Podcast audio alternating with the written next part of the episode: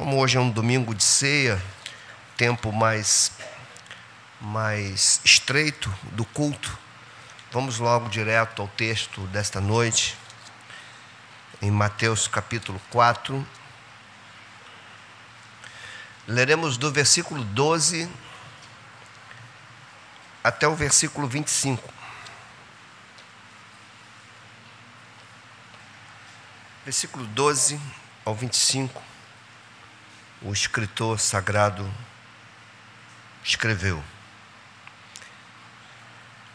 Ouvindo, porém, Jesus que João fora preso, retirou-se para Galiléia e, deixando Nazaré, foi morar em Cafarnaum, situada à beira-mar nos confins de Zebulon e Neftali, para que se cumprisse o que fora dito por intermédio do profeta Isaías: terra de Zebulon, terra de Neftali caminho do mar, além do Jordão, Galiléia dos gentios, o povo que jazia em trevas viu grande luz, e os que viviam na região e sombra da morte resplandeceu-lhes a luz. Daí por diante passou Jesus a pregar e a dizer: Arrependei-vos, porque está próximo o reino dos céus. Caminhando junto ao mar da Galiléia, viu dois discípulos, Simão, chamado Pedro, e André, que lançavam as redes no mar, porque eram pescadores, e disse-lhes: Vinde após mim, e eu vos farei pescadores de homens. Então eles deixaram imediatamente as redes e o seguiram. Passando adiante, viu outros dois irmãos, Tiago, filho de Zebedeu, e João, seu irmão, que estavam no barco em companhia de seu pai, consertando as redes e chamou-os. Então eles, no mesmo instante, deixando o barco e seu pai, o seguiram. Percorria Jesus toda a Galiléia, ensinando nas sinagogas, pregando o evangelho do reino, curando toda sorte de doenças e enfermidades entre o povo. E a sua fama percorreu toda a Síria. Trouxeram-lhe então todos os doentes, acometidos de várias enfermidades e tormentos, endemoniados, lunáticos e paralíticos, e ele os curou. E da Galiléia, Decápolis, Jerusalém, Judéia e da além do Jordão, numerosas multidões o seguiam. Senhor, nós precisamos da tua palavra, precisamos da iluminação do teu espírito, precisamos, Senhor, que teu poder se manifeste na exposição da tua palavra para que ela penetre nossas mentes, nossos corações. Que teu Espírito jogue por terra todas as resistências do nosso coração pecaminoso, para que a tua palavra encontre em nós, Senhor, assentamento, lugar de morada, de criar raiz, de florescer, para glorificar o teu nome. Te damos todo louvor, porque poderíamos estar em tantos outros lugares, mas estamos aqui em meio a um tempo chuvoso sentados, preparados para ouvir a tua palavra e para participar da santa mesa da comunhão.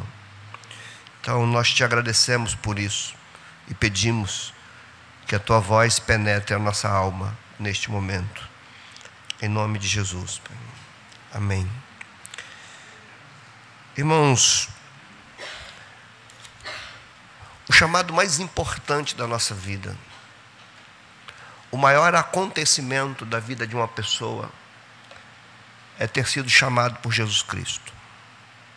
Não há um empreendimento maior, não há uma decisão mais sábia, não há nada que possa superar o chamado de seguir a Cristo. Nós precisamos refletir nisso, porque de tanto que estamos acostumados Talvez não tenhamos parado para entender, para refletir na magnitude disso, o que envolve esse chamado, e esse texto para nós é precioso. Essas são palavras registradas por Mateus que marca o início do ministério terreno de Jesus, ministério público de Jesus. Semana passada nós vimos, semana retrasada nós vimos o batismo. Eu queria que vocês prestassem atenção agora, por favor. Não tem coisa mais importante do que a palavra de Deus agora. Semana retrasada nós falamos sobre o batismo, semana passada nós falamos sobre a tentação. E nesta semana nós vamos seguir o texto e vamos falar das primeiras iniciativas dele quando começa o seu ministério. Isso é por demais importante para nós que queremos ser uma comunidade edificada sobre uma rocha, uma igreja que expresse Cristo, uma igreja comprometida com Ele, com seu reino, com as demandas que envolvem o seu chamado. E para a gente entender bem a grandeza disso tudo, é necessário a gente prestar atenção no contexto desse acontecimento que Mateus está registrando, entender o que está envolvido nessa vocação, nesse chamado, que é o ponto central desse texto relativamente grande que nós vimos, é o chamado de Jesus para seus discípulos. O que está em torno disso Vamos completar essa mensagem, vai, a gente fazer, vai fazer a gente entender então a grandeza e a amplitude disso. E o grande ponto aqui é nós sairmos daqui refletindo, para ver se de fato essa vocação está sendo entendida por nós, para ver se de fato esse chamado de Jesus tem sido entendido e respondido por nós no nosso caminhar, no nosso cotidiano, no nosso dia a dia. O chamado para seguir a Jesus não é apenas um chamado para a salvação, é um chamado para a obediência a tudo que ele vem expor para nós. E é bom que a gente entenda isso. Então, entender o contexto das palavras, entender o que está envolvido nesta vocação e, sobretudo, entender as demandas que envolvem essa vocação são pontos fundamentais para nós. E é sobre isso que eu quero refletir com vocês hoje. O contexto da vocação, o que envolve a vocação, e as demandas dessa vocação para as nossas vidas e penso eu que poderemos passar participar dessa mesa hoje com o coração quebrantado, com o coração analisado e com um desejo intenso de responder ao Senhor. Vale a pena uma observação ainda no início da minha fala. Num tempo em que Jesus tem se tornado uma mercadoria de prateleira nas igrejas do nosso tempo, é muito importante nós nos reunirmos e refletirmos sobre o que é segui-lo, as demandas de segui-lo. Hoje nós vivemos um evangelho repleto de interesses humanos, um evangelho sempre adaptado para o gosto das pessoas. Mas nós estamos sendo chamados a retornar à Escritura, analisar o que Jesus falou, analisar o que Jesus fez, analisar o que Jesus ensinou que os apóstolos ratificaram e que a igreja nos seus primeiros séculos seguiu. Então, a primeira coisa que a gente entende é o, o contexto dessa vocação. Mateus ele é preciso no texto dele. Eu preciso que você compreenda alguns detalhes desse texto. Primeiro ponto desse contexto é que João, ou melhor, que Mateus posiciona o início do ministério de Jesus no final do ministério de João Batista. Se reparar o verso 12, ouvindo, porém, Jesus que João fora preso, retirou-se para Galiléia. O ministério de Jesus começa no fim do ministério de João Batista. Isso talvez para nós, numa primeira vista, não tenha muitas implicações, mas é fundamental que a gente entenda isso. João Batista foi o precursor de Jesus. João Batista foi aquele que anunciou que ele viria e anunciou a razão da vinda dele. Se você pegar neste mesmo evangelho, no capítulo 3, no verso 2, você vai ver a pregação de João Batista, que era uma pregação de arrependimento para o reino. Arrependei-vos, porque está próximo o reino. Quando Mateus posiciona o início do ministério de Jesus nesse ponto do encerramento do ministério de João Batista, o que Mateus está querendo nos dizer é que o reino que o João Batista começou a anunciar chegou.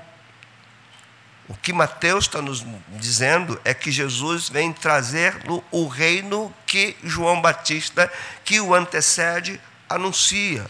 Então, aqui, o início do ministério de Jesus, pela pena de Mateus, é o início da era messiânica, o início da era vindoura, o início de uma nova criação, o início de um novo tempo, o início de um novo governo. Então, numa primeira mão, é fundamental a gente entender isso aqui. Entender que o ministério de Jesus tem início é, juntamente com a chegada do reino de Deus, porque se nós não compreendermos o reino de Deus, jamais poderemos segui-lo. Se nós não compreendermos o que ele veio trazer, nós seremos apenas pessoas que vão se entretendo a cada domingo com ajuntamentos de pessoas que vão alimentando a nossa religiosidade cada vez mais vazia e desprovida de compreensão daquilo que nós somos chamados para fazer. O segundo ponto interessante nesse contexto é a região da Galileia. Porque João vai dizer que ele deixa Nazaré e vai morar em Cafarnaum. É o verso 13. Deixando Nazaré, foi morar em Cafarnaum. E ele faz questão de registrar onde Cafarnaum está situada. Situada à beira-mar, nos confins de Zebulon e Neftali. Aqui são dois nomes que correspondem às duas tribos de Israel. Duas tribos do reino do norte. E talvez você agora esteja precisando que eu te explique melhor isso. Em determinada época de Israel, o povo se dividiu entre reino do norte e reino do sul. O reino do sul foi reduzido a duas tribos: a tribo de Judá e a pequena tribo de Benjamim. O reino do norte tinha por capital Samaria e o reino do sul tinha por capital Jerusalém. A aliança de Deus é com Davi, que fazia parte da tribo de Judá. O reino do norte foi levado cativo pela Assíria.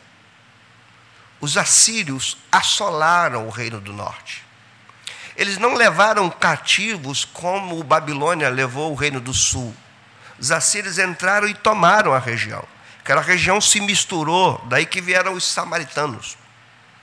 Dessa mistura nesse momento em que o reino do norte é tomado, em que a Síria assola as dez tribos do norte, dentre elas a tribo de Zebulon e a tribo de Naphtali, Deus levanta um profeta. Um profeta chamado Isaías. Isaías vai dizer no capítulo 9, no versículo 2 do seu livro, exatamente o que Mateus está registrando aqui.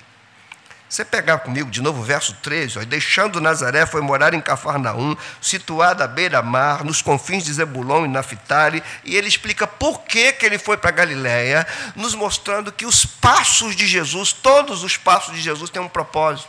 Todas as ações de Jesus não são ações alheias, não são ações é, é, sem que haja um propósito para aquilo. Mateus é claro, isso é muito comum no Evangelho de Mateus, no verso 14, ele vai dizer por que, que Jesus sai de Nazaré e vai para Galiléia, vai para a cidade de Cafarnaum. Por que, que ele cita essas duas tribos? Ele está em mente a profecia de Isaías.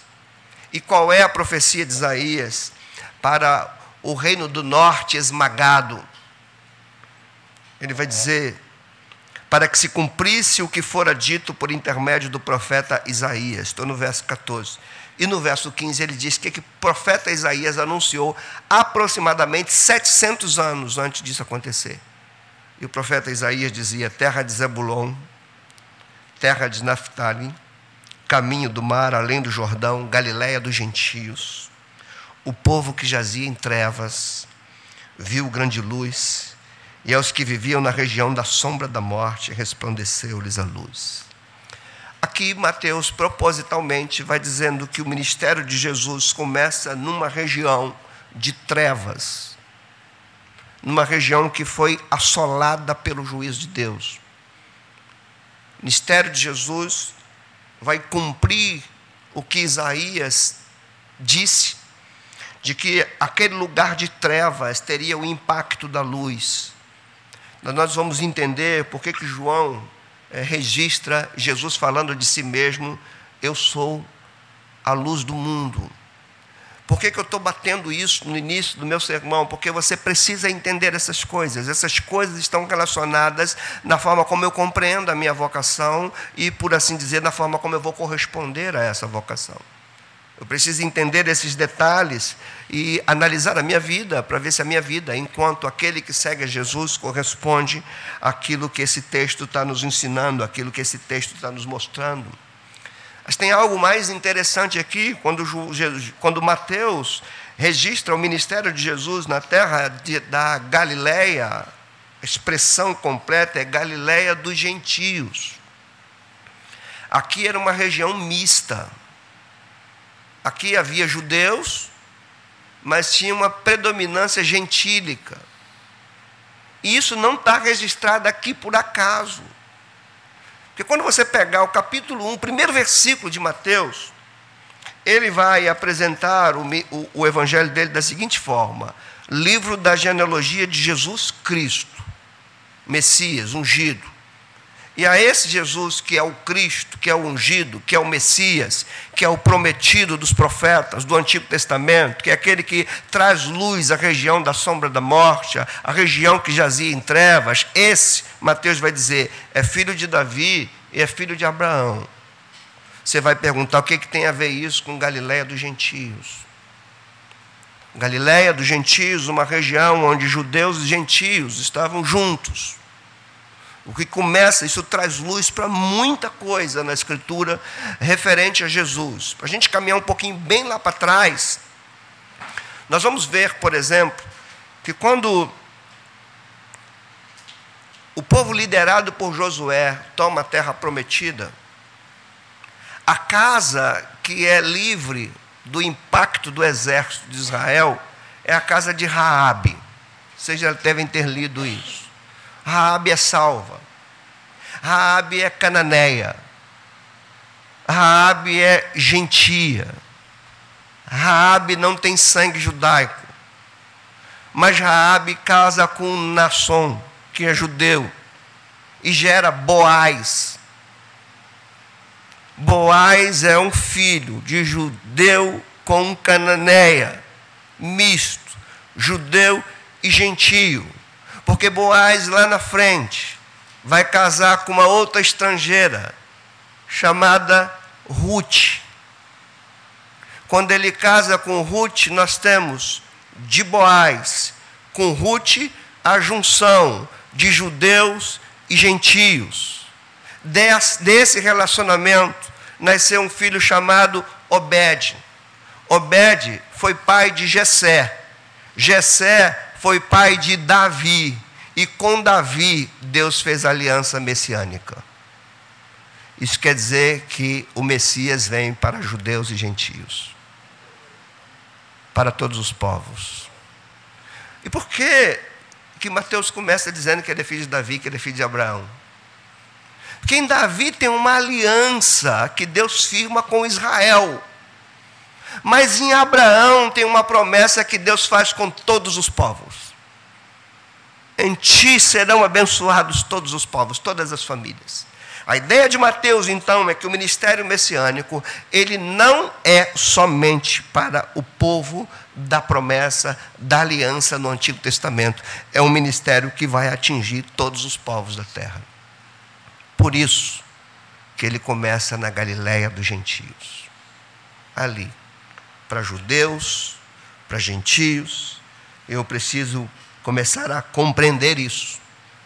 Uma outra coisa ainda desse contexto do chamado é que o chamado ocorre, a presença de Jesus surge como luz que rompe as trevas. O que começa a nos mostrar que onde ele está e onde o povo que o segue está, as trevas precisam ser dissipadas. E a luz precisa dominar, raiar, dissipar o que é obscuro. Então, isso tudo está envolvido com o chamado de Jesus, é o contexto dele. Quando diz o povo que jazia em trevas viu grande luz, isso significa que a chegada dele é uma chegada que traz esperança. Ele nos chama, então, nesse contexto, nesse contexto de, do início do reino, o contexto do cumprimento da profecia, o contexto da mistura de judeus e gentios, e o contexto da luz que rompe as trevas, trazendo esperança para quem não tinha. Isso tudo começa a criar o adorno da vocação dele, o chamado dele. Até aqui, Mateus ainda não entra no chamado. Ele vai começar a fazer isso no verso 17. E no verso 17, quando você vê assim, daí por diante, você vai ler essa expressão daí por diante de novo, depois se você quiser checar, você pode checar. Você vai ver essa expressão daí por diante outra vez, lá no capítulo 16, no verso 21. Porque quando Mateus usa essa expressão, ele está criando uma divisão no texto dele. Qual é a divisão que ele cria agora? Depois dele falar desse contexto, ele agora marca definitivamente uma nova sessão do seu evangelho, quando ele começa a mostrar o que Jesus começa a fazer e a ensinar. E a primeira coisa que ele começa a fazer é chamar.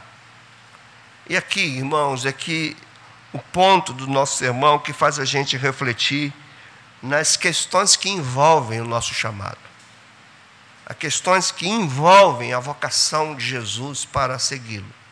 E eu quero que você e eu prestemos muita atenção nisso. Porque, como eu disse, nós estamos num tempo de rever a nossa fé, de rever nosso cristianismo, de rever nossa escala de prioridade, de rever quais são os nossos interesses.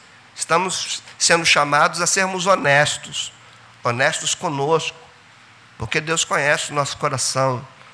Nós vivemos numa época, como eu disse, que Jesus está virando uma espécie de mercadoria de prateleira. E as pessoas, talvez inconscientemente, agem como se fosse um favor, por exemplo, estar aqui. Para algumas pessoas é preciso ter um motivo muito compensador para estar num culto como esse. E não faltam as igrejas que oferecem esses motivos bem compensadores para você sair da tua casa e para você cultuar a Deus. Não há uma razão e um motivo maior, como nós cantamos. Jesus Cristo é o motivo, Jesus Cristo é a razão. Somos atraídos pela cruz e não pelos nossos interesses. Somos atraídos por dois lugares que estão vazios: a cruz e o túmulo. E por um lugar que está cheio o trono da glória. Nós somos atraídos por isso. Isso que atinge a nossa alma de uma forma inexplicável. Inexplicável. Nós acreditamos de forma muito convincente naquilo que transcende a nossa razão. Somente porque o Senhor nos chamou para Ele.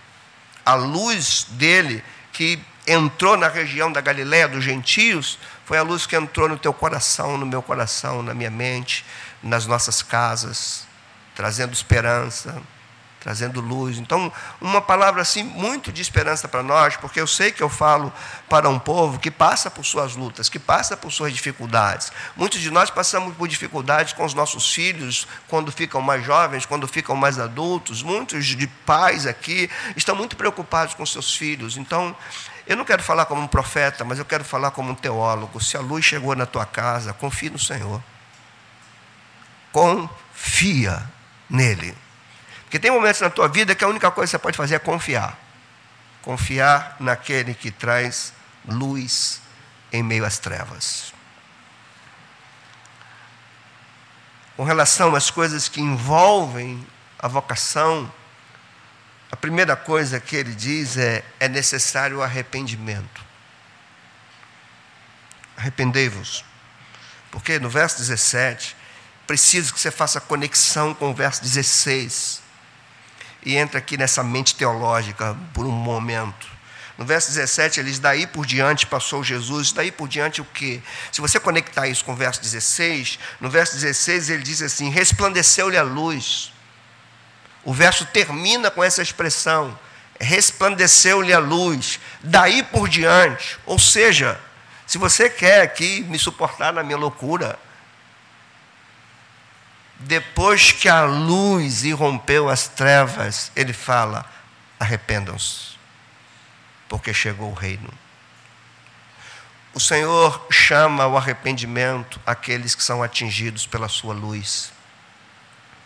Se a luz dele não raiar em nós, nunca nos voltaremos para ele. Nunca. Isso não está em nós. Nós só nos voltamos para ele porque a luz dele penetrou nossa alma. Senão nós não viríamos.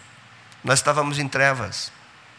Como já dizia Davi, o Senhor derrama luz nas nossas trevas. Isso significa, por isso aí a palavra de confiança. com um coração tão pecaminoso e rebelde como nós temos. É possível que, mesmo tendo recebido a luz, a gente caminhe por uma escolha depois uma estrada de trevas.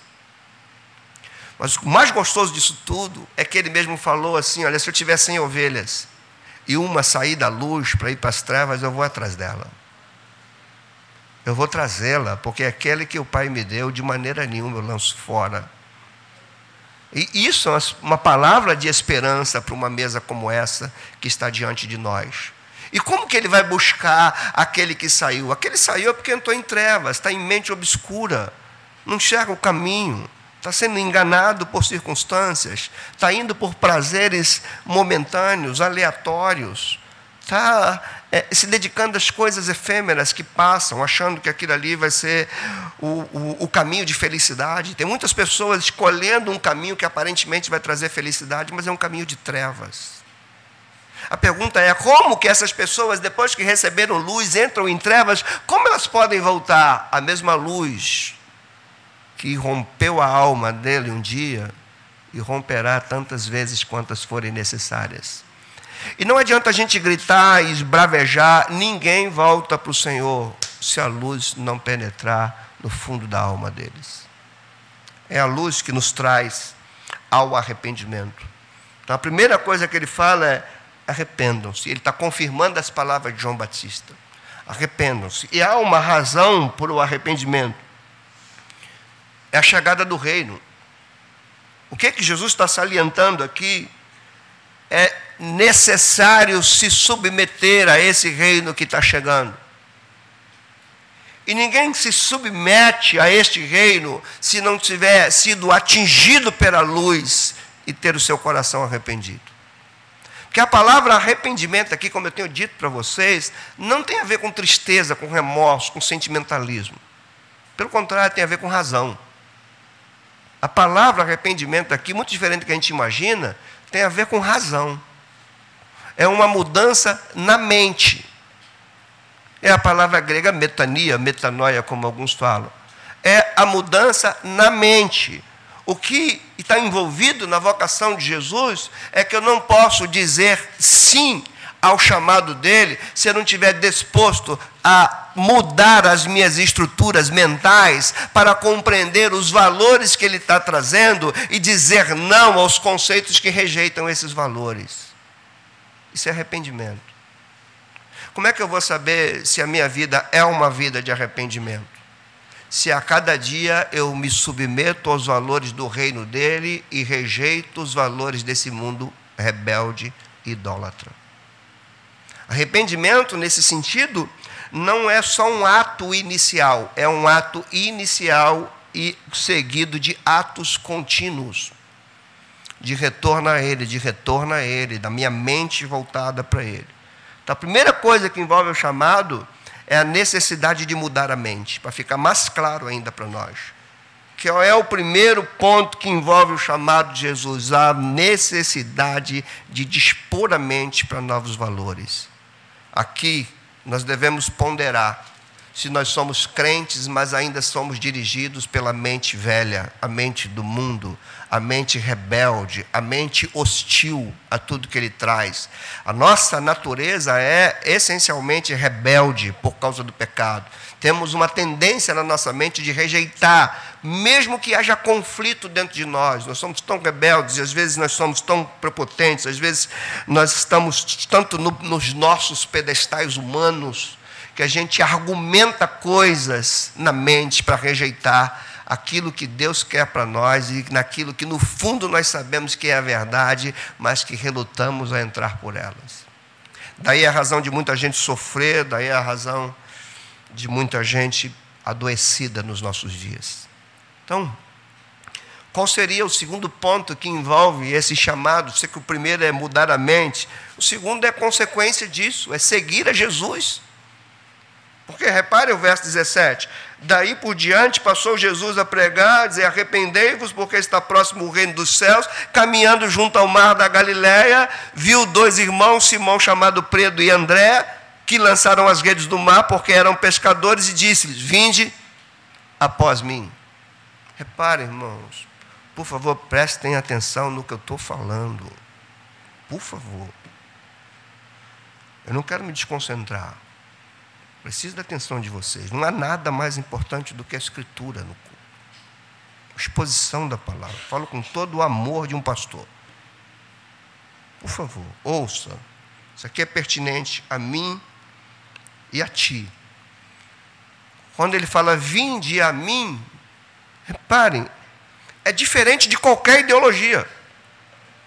Ele não, ele não, está falando vinde após um conceito, vinde após uma ideia, vinde após um, uma ideologia nova, vinde após a minha pessoa, vinde após mim.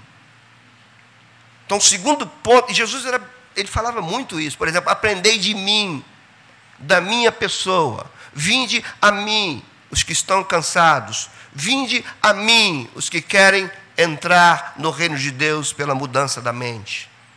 Então, o segundo ponto não é necessariamente crer em Jesus, é segui-lo. E na perspectiva bíblica, há uma incoerência enorme em dizer que crê em Jesus e não seguir o que ele fez e o que ele pede.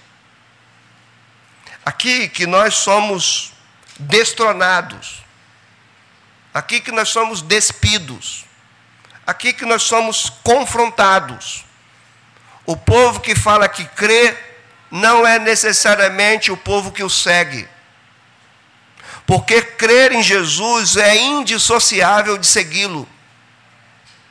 Crer em Jesus não é admirar o que ele fez a ponto de se emocionar, é seguir o que ele ensinou com um ato de obediência de quem mudou a mente e que entrou por um novo projeto de vida seguir o Senhor, é necessário não somente crer nele, é necessário seguir. Terceira coisa que implica nessa vocação, e ela é sequencial, eu mudo a minha mente, eu passo a segui-lo. E eu vou segui-lo para onde? Eu vou adentrar no seu reino. Por ele diz: arrependei-vos, porque está próximo o reino. Seguir a Jesus é embarcar no seu governo no seu reino, no seu senhorio. Isso significa sair de um império de trevas e entrar num governo de amor, de luz, do governo do Criador. Isso quer dizer sair do império do usurpador para entrar no reino do Criador e Redentor. O que a gente também tem que refletir hoje, meus irmãos, é se nós não estamos dando ouvido à voz da antiga serpente. E uma vez tendo percebido o reino de Deus, somos atraídos pela voz do usurpador do império das trevas. E às vezes nos enganamos numa vida ambígua, dupla. Cantamos, pregamos, nos envolvemos com igreja, mas nossos passos são guiados por outra cosmovisão, por outro governo. Então, são implicações de um chamado. Como eu disse, a gente está revendo textos muito conhecidos, só que uma luz sobre eles, falando diretamente ao nosso coração. E quarto, o que está envolvido nesse chamado? Está envolvido abraçar novos objetivos está envolvido colocar a minha prioridade em segundo plano. Está envolvido abraçar uma causa maior, mais nobre, eterna. Da onde nós tiramos isso? Quando Jesus fala, quando o texto diz assim, caminhando junto ao mar da Galiléia, viu dois irmãos, Simão chamado Pedro, André que lançavam as redes porque eram pescadores e disse: "Vinde após mim, que eu farei de vocês pescadores de homens. Aqui é mudança de projeto. Projeto número um deles era ser pescador de peixes. Jesus vem com um projeto mais sublime, que diz respeito ao reino que ele traz, e fala: agora vocês vão ser pescador de homens. A primeira coisa que vai estar na mente de vocês é o projeto do reino e não os projetos dos impériozinhos de vocês. E aqui nós somos chamados para pensar. Porque quando você lê o Evangelho, vocês vão notar que esses homens aqui continuaram sendo pescadores. Você vai ver a, a, o episódio da grande pesca. Eles passavam a noite sem pescar, estavam guardando as redes, joga a rede do lado de lá, volta e joga a rede. Eles continuaram pescadores. Então o que, que a gente entende aqui? A demanda da vocação não é você abrir mão dos teus projetos, mas é você abraçar um projeto maior do que os teus. É aqui que está o sentido da vida, é aqui que nós erramos muito. Porque nós estamos aprendendo dentro da igreja a buscar Deus para os nossos projetos. Até porque a gente não são poucos os exemplos das pessoas que estão assim abrindo mão dos seus próprios ministérios, dos seus próprios envolvimentos na igreja, porque estão priorizando seus projetos, seu trabalho, sua vida, suas coisas, como se Deus fosse o ladrão do trabalho, o ladrão das coisas. Não, Deus é o supridor, irmão. É de Deus que vem o nosso suprimento. Quando nós achamos que nós só vamos ser supridos se dedicarmos 100% àquilo ali, mesmo que se dedicar 100% envolva abrir mão do que ele me chamou para fazer, quando nós pegamos uma tangente dessa, é porque a nossa fé foi embora. Isso não é fé. Fé é largar as redes e seguir um projeto maior, sem deixar de ser pescador. Entendamos isso. Ou é melhor a gente ser outra coisa. Dito isso, irmãos, a gente passa para entender então quais são as demandas dessa vocação. Se tem o contexto dela, se tem as coisas que envolvem essa vocação, quais são as demandas? Primeira, essa demanda envolve uma resposta imediata. O que quebra também as pregações contemporâneas de um Jesus que está implorando. Aqui Jesus não está implorando nada. Aqui ele está ordenando: larga, larga as redes, venha, venha me seguir. Vou, vou dar um projeto maior para você. Você não vai abandonar o teu, mas o teu projeto só vai ter sentido quando você entender o meu. O meu é o projeto do reino, o projeto da luz nas trevas, o projeto que atinge todos os povos, não somente Israel. É da Galiléia dos gentios. Você precisa entender isso. Precisamos entender isso. Então requer resposta imediata, porque o verso 19 diz assim: Disse-lhe Jesus: Vinde após mim e eu vos farei pescadores de homens. O que, que diz o verso 20? E eles, imediatamente, eles deixaram imediatamente as redes. Olha o verso 22.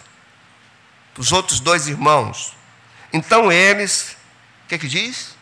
No mesmo instante. Irmãos, é só na nossa geração que nós vamos resolver toda a nossa vida primeiro para depois seguir a Cristo.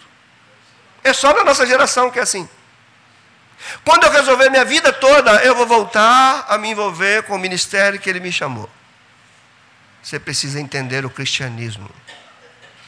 Você precisa entender a proposta do reino de Deus. Não é? Deus não quer o teu bagaço. Quando você resolver tudo, você vem, talvez você não tenha mais saúde para isso. É venha agora. É um ato de confiança. Como ele mesmo diz, ninguém vai à luta à sua própria custa. Deus é provedor. Eu sou um testemunha vivo disso. Deus é provedor. Ou eu creio nisso, ou eu brinco de crente. Deus é provedor. Eu não preciso largar as coisas que Ele me chamou para eu prover com o meu braço, achando que isso é fé. Fé é você continuar com a vocação que Ele te deu, crendo que Ele vai suprir no teu trabalho, nos teus negócios, nas coisas que você faz. O maior exemplo disso é o episódio da pescaria. Eles estão lá pescando, pescando, pescando, pescando. Eles entendiam tudo de mar, tudo de barco, tudo de peixe, eles sabiam tudo, mas não pescaram nada. Absolutamente nada. Até que Jesus falou assim: olha, vai embora, volta para lá e pesca de novo. E Pedro fala assim: Mas nós não pescamos nada. Vai, eu estou falando, vai e pesca de novo. E o que, que ele responde? É sobre a tua palavra que nós vamos lançar as redes. Então aprenda a lançar as redes da tua vida debaixo da palavra dele. E não debaixo daquilo que você acha. Por favor, entenda isso. Isso aqui é o evangelho que eu estou expondo para vocês. Segundo, que é, é, relacionado ao primeiro. O primeiro é requer uma ação imediata. Segundo, requer o estabelecimento de novas prioridades. Você e eu precisamos honestamente analisarmos e perguntarmos a nós qual é a grande prioridade da nossa vida. Se é o reino de Deus ou as nossas coisas. Se é pescar vidas ou continuar pescando peixes sem conseguir colocar nada no teu anzol. Você vai decidir isso. Se você vai continuar pescando, pescando, pescando e nada vem no teu anzol, ou você vai estabelecer novas prioridades para a tua vida, crer que o dono dos mares traz os peixes para a tua rede. Irmãos, a gente. Nós, eu, o que é impressionante, porque tudo que a gente está vivendo aqui, tudo que a gente está falando, está acontecendo em várias igrejas.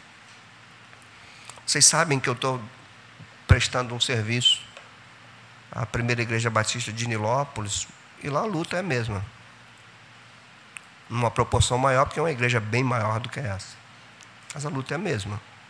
Falta de compreensão do Evangelho, é, falta de disposição para seguir ao Senhor, desculpas, EBD com menos de 10% das pessoas presentes. Isso não é prerrogativa só nossa, não. Isso é uma realidade dos nossos dias. Então, o segundo é o chamado estabelece novas prioridades. Entendendo que eles não deixaram de ser pescadores. Eles só colocaram uma prioridade de pesca. Ah, se a gente entendesse isso, irmãos. Ah, se a gente entender isso. Aí eu estou na faculdade, eu estou na universidade, eu estou prestando curso. Qual é o maior objetivo? O reino de Deus. E a minha formação é decorrente disso. É consequência disso. Mas o projeto maior é o reino de Deus. Por que, que eu vou me formar em engenheiro? Por que, que eu vou me formar em médico? Por que, que eu vou me formar em pedagogo? Por que, que eu vou me formar em psicólogo? Por que, que eu vou me formar? Por causa do reino de Deus. Para ser pescador de homens. Para ser pescador de vidas. Para trazer luz onde estão as trevas. Para isso.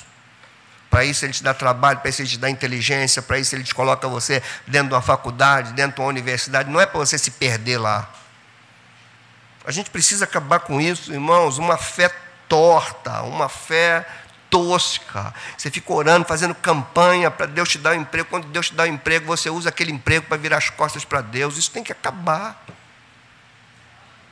Isso não pode continuar mais. A gente não entendeu nada. Você ora para ter, para ter, Senhor, me dá condições. Quando o Senhor te dá condições, você vai gastar as tuas condições com os lazeres intermináveis. Gente, é muito bom ter lazer, mas quando ele começa a ser a nossa prioridade, a gente tem que rever o nosso cristianismo. A gente tem que rever a nossa vocação. Terceiro, chamado requer, aí a parte mais final aqui o chamado de Jesus requer um compromisso pedagógico e terapêutico. Aí o homem enlouqueceu. De onde ele tirou isso? Por que, que é um compromisso pedagógico? Se você reparar aí, do verso 23 em diante, ele diz: percorria Jesus toda a Galiléia, fazendo o quê? Ensinando. O que, que é isso? É pedagógico. Aquele que segue a Jesus é chamado para ensinar. Não precisa ser mestre, não precisa ser teólogo, ensinar os valores do reino dele. São estar entranhados em nós e nós ensinarmos. E por que, que é terapêutico? Porque ele ensinava e curava. Os que seguem a Jesus ensinam e curam. Pessoas arrebentadas pela vida, pessoas despedaçadas pelas tragédias da vida, e essa comunidade que segue a voz de Jesus, da luz que raiou das trevas, é uma comunidade que vem trazendo cura para a alma, para os sentimentos. Por isso que eu falei ontem, que a igreja que nós queremos edificar tem que ser uma comunidade de amor e acolhimento, mas ao mesmo tempo totalmente engajada com o reino de Deus. Porque não é a comunidade de amor e acolhimento não é a comunidade da frouxidão, não é a comunidade do eu amo, eu amo, mas eu também repreendo. Eu amo e por eu amar eu digo isso está errado. Isso é reino de Deus. É um amor comprometido com o governo de Deus. Não é um amor comprometido com o sujeito. É um amor comprometido com o governo de Deus. Que quem sabe o melhor para nós é Ele. E não nós. Então, é pedagógico e é terapêutico. Quarto, esse chamado também é uma convocação para encarar o império das trevas. Encarar o reino de oposição. Que o verso 24 vai dizer: A sua fama correu por toda a Síria, trouxeram-lhe então todos os doentes, cometidos de várias enfermidades, é, tormentos, endemoniados, lunáticos e paralíticos, e a luz dele foi curando tudo. Aqui, irmãos, é disposição de seguir a Jesus, é disposição de encarar esse mundo de trevas. Por isso que você tem que estar na igreja, porque o mundo de trevas não está na encruzilhada, o mundo de trevas está lá na tua universidade, lá na tua faculdade, lá no teu trabalho, lá no meio de pessoas ímpias, está lá no governo brasileiro, está lá em Brasília, ali está o império de trevas. É para lá que você está sendo. Você não foi chamado para Jesus para ficar aqui dentro dessas quatro paredes. Aqui você é instruído, aqui você o adora, aqui você ouve a palavra, mas você encara o império das trevas lá fora. É lá que você não tem que ter vergonha do Evangelho. É lá que você se impõe como um cristão, daquele que disse sim ao chamado de Jesus, vai encarar essa, essa cultura idólatra, endemoniada, que se opõe a tudo que Jesus fez e ensinou. E você está sendo chamado para ir por meio dela, como uma ovelha que vai para o meio dos lobos. Dito isso, irmãos, nós precisamos saber quais são as aplicações para a nossa vida nisso tudo. Rapidamente para a gente ir para a ceia, né? Algumas lições para nós, para ficarmos e aplicarmos. Primeiro, saia daqui hoje entendendo e perguntando a você mesmo. Seguir a Jesus é se engajar num projeto superior aos nossos interesses. Você precisa, e sei eu, sermos honestos para ver se isso está sendo de fato conosco.